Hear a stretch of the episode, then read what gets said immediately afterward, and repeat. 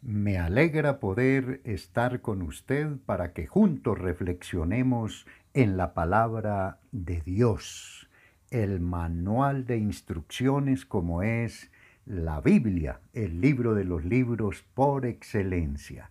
Le habla su amigo Jorge Galeano y le envío en amor ese amor que proviene de nuestro Dios, mi saludo fraterno.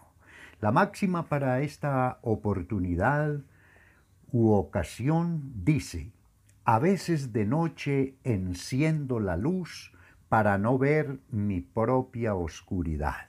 Bueno, eh, hoy por hoy se habla mucho de prender el ventilador y es cuando precisamente una persona, podíamos figurativamente hablando decir, prende la luz para que otros que están ahí mimetizados, que no se, que no se manifiestan, que no confiesan, digámoslo así, su, su oscuridad, entonces al prender esa persona, como se dice coloquialmente, el ventilador saca a la luz muchas cosas ocultas para que así también los demás o las otras personas implicadas sean castigadas. Esto se usa hoy por hoy mucho eh, en el ambiente político y podíamos decir también el Espíritu Santo que nos redarguye, nos hace sentir que estamos faltos, que estamos mal en determinado asunto,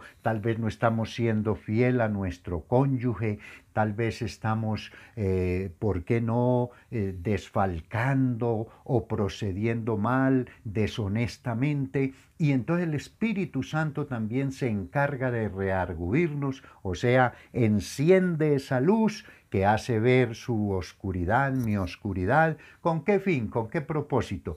Pues que nos apartemos de esa línea de conducta que no glorifica a Dios, ni lo bendice a usted, ni me bendice a mí, ni a ninguna persona. De manera que siempre queramos que Dios en su misericordia ilumine nuestro fuero interno, como le dijera el rey David, examíname tú, oh Dios, prende esa lámpara espiritual que no es otro que el Espíritu Santo usando el libro de instrucciones como es la Biblia.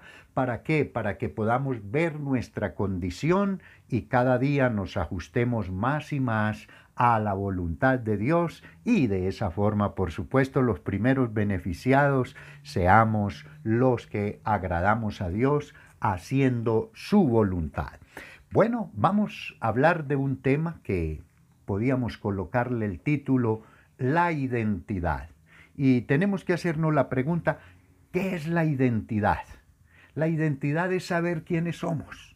La palabra del Señor eh, dice en la epístola que el apóstol Pablo escribiese a los Efesios, en su capítulo 5, verso 8, versión Reina Valera 1960, dice, porque en otro tiempo erais tinieblas, mas ahora sois luz en el Señor. Andad como hijos de luz. Es un pasaje muy interesante, podíamos parafrasearlo. Antes de conocer al Señor, la identidad que teníamos no era una identidad de acuerdo a ser hijos de Dios, sino que era una identidad de acuerdo al mundo, al sistema corrupto, al sistema malévolo de este mundo, cuyo príncipe, dice la escritura, es Satanás. Y vivíamos con una identidad, permítame un ejemplo, aunque podíamos hasta cierto punto eh, decir que es con base en una persona que fue muy siniestra, pero que está en la historia de nuestra querida Colombia, como fue eh, el Pablo Escobar. Pablo Escobar tenía identidad para el mal.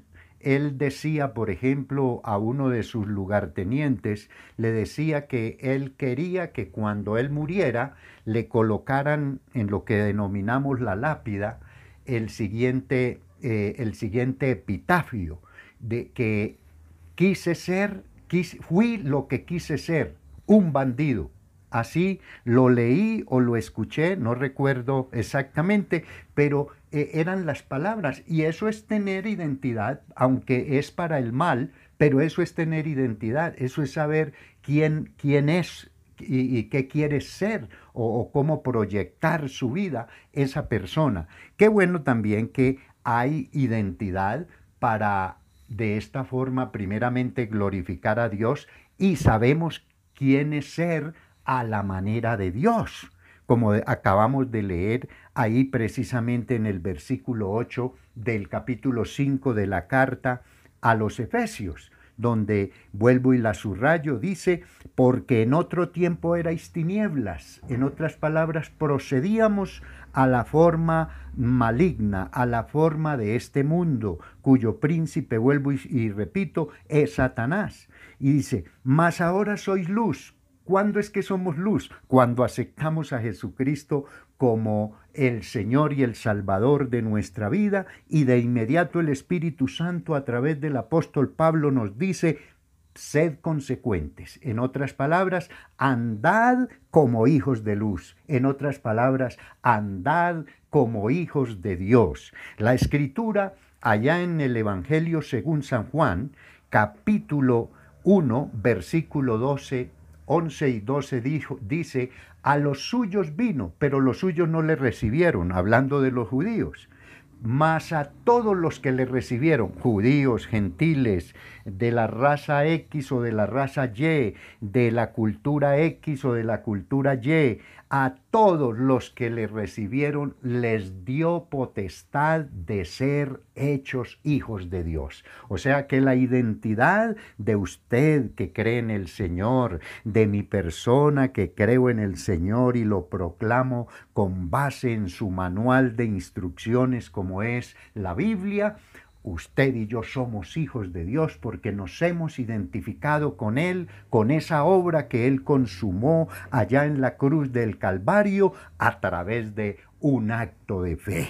De manera que qué privilegio tan grande poder llamarnos hijos de Dios porque le recibimos, le aceptamos como el Señor y el Salvador de nuestras vidas y como nos lo aconseja el Espíritu Santo a través del apóstol Pablo, debemos de ser consecuentes con esa identidad de hijos de Dios y por ende vivir como tales. Mire, eh, en la escritura encontramos tanto hombres eh, o personajes que tienen una identidad a la manera de Dios y también tienen una identidad que no es a la manera de Dios. Por ejemplo, podíamos hablar en el capítulo 13 del libro de los Hechos, el verso 22, habla o hace alusión este versículo al, al rey David, segundo rey de Israel. Dice este versículo del capítulo 13 del libro de los Hechos, Quitado este, el anterior, el, el anterior rey que era Saúl, les levantó por rey a David, de quien dio también testimonio diciendo, mire, el que está dando testimonio es Dios. Dice, he hallado a David, dice el Señor, hijo de Isaí, varón conforme a mi corazón, que hará todo lo que yo quiero. Ah, qué bueno es que Dios mismo dé testimonio, hable de usted, hable de mí, mostrando, diciendo de que Él nos aprueba. ¿Por qué? Porque tenemos identidad de hijos de Dios. Y Dios que todo lo sabe, Dios que todo lo conoce, pudo decir de David, él hace lo que yo quiero, Él va a hacer lo que yo le mande. ¿Y por qué? Porque tiene una identidad determinada. Esa identidad, por supuesto, es atacada a través de las tentaciones, a través de las argucias de este mundo que usa precisamente el enemigo de nuestras almas, Satanás el diablo, con el propósito de desviarnos del propósito de Dios para nuestras vidas y de esa forma, por supuesto, debilitar como mínimo la identidad que usted y yo siempre debemos conservar, siempre debemos de mantener.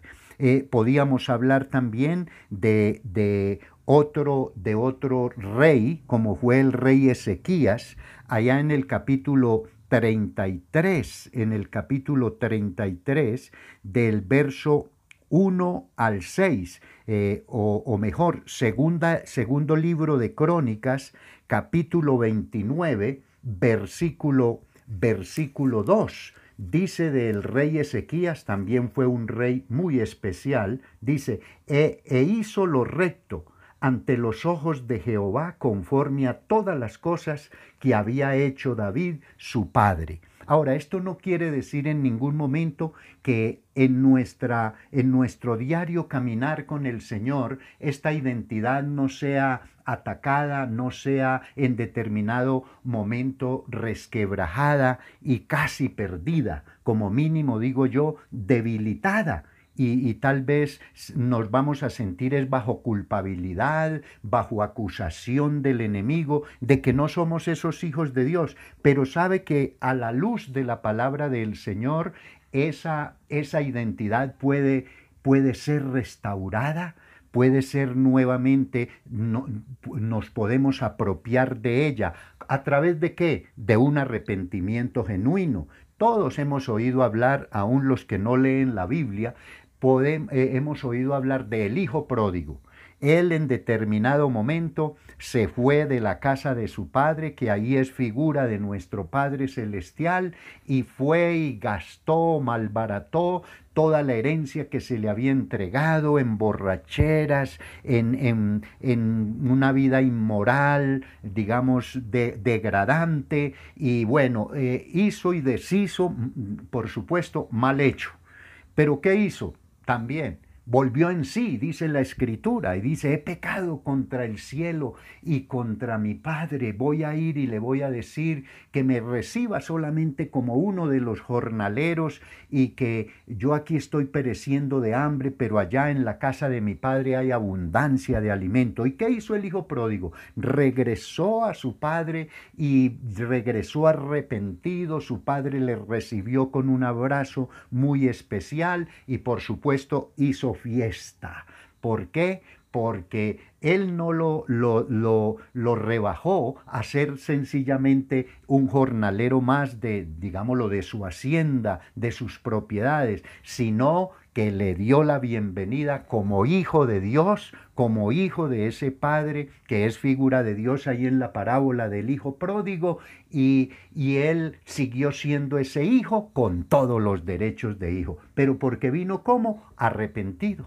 Así le ocurrirá a usted y me ocurrirá a mí. Nos hemos desviado de las directrices que Dios nos traza por su manual de instrucciones como es la Biblia pues arrepintámonos, volvámonos a Dios de todo nuestro corazón y Él va a recibirnos y también, ¿por qué no decirlo?, va a ser fiesta en sentido espiritual hablo, en otras palabras, te va a hacer sentir allá en tu fuero interno, me va a hacer sentir esa alegría, esa satisfacción de haber venido nuevamente a mi Padre arrepentido, ¿para qué? Para ser restaurada mi identidad. Si ha, si ha debilitado o aún perdido su identidad, en Dios siempre hay segundas oportunidades. Volvámonos a Dios para que así se cumpla lo que dice Proverbios capítulo 28 versículo 13.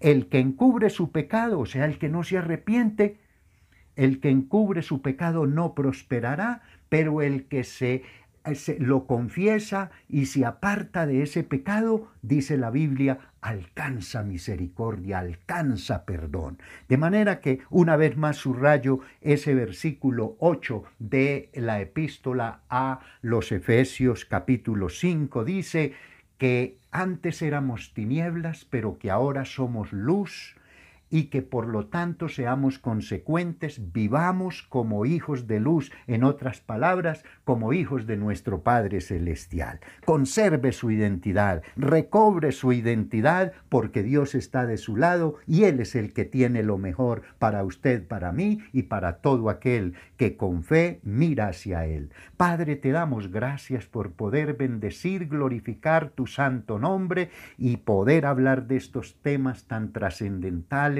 y tan determinantes para cada una de nuestras vidas que hemos confiado en ti. Yo oro de manera muy especial por aquel que no te ha aceptado aún como Señor y Salvador de su vida. Dígale ahí, Señor, reconozco que has derramado tu sangre preciosa allá en la cruz del Calvario para darme perdón de pecados. Te recibo como mi Señor y como mi Salvador personal, en el nombre de Jesús. Amén.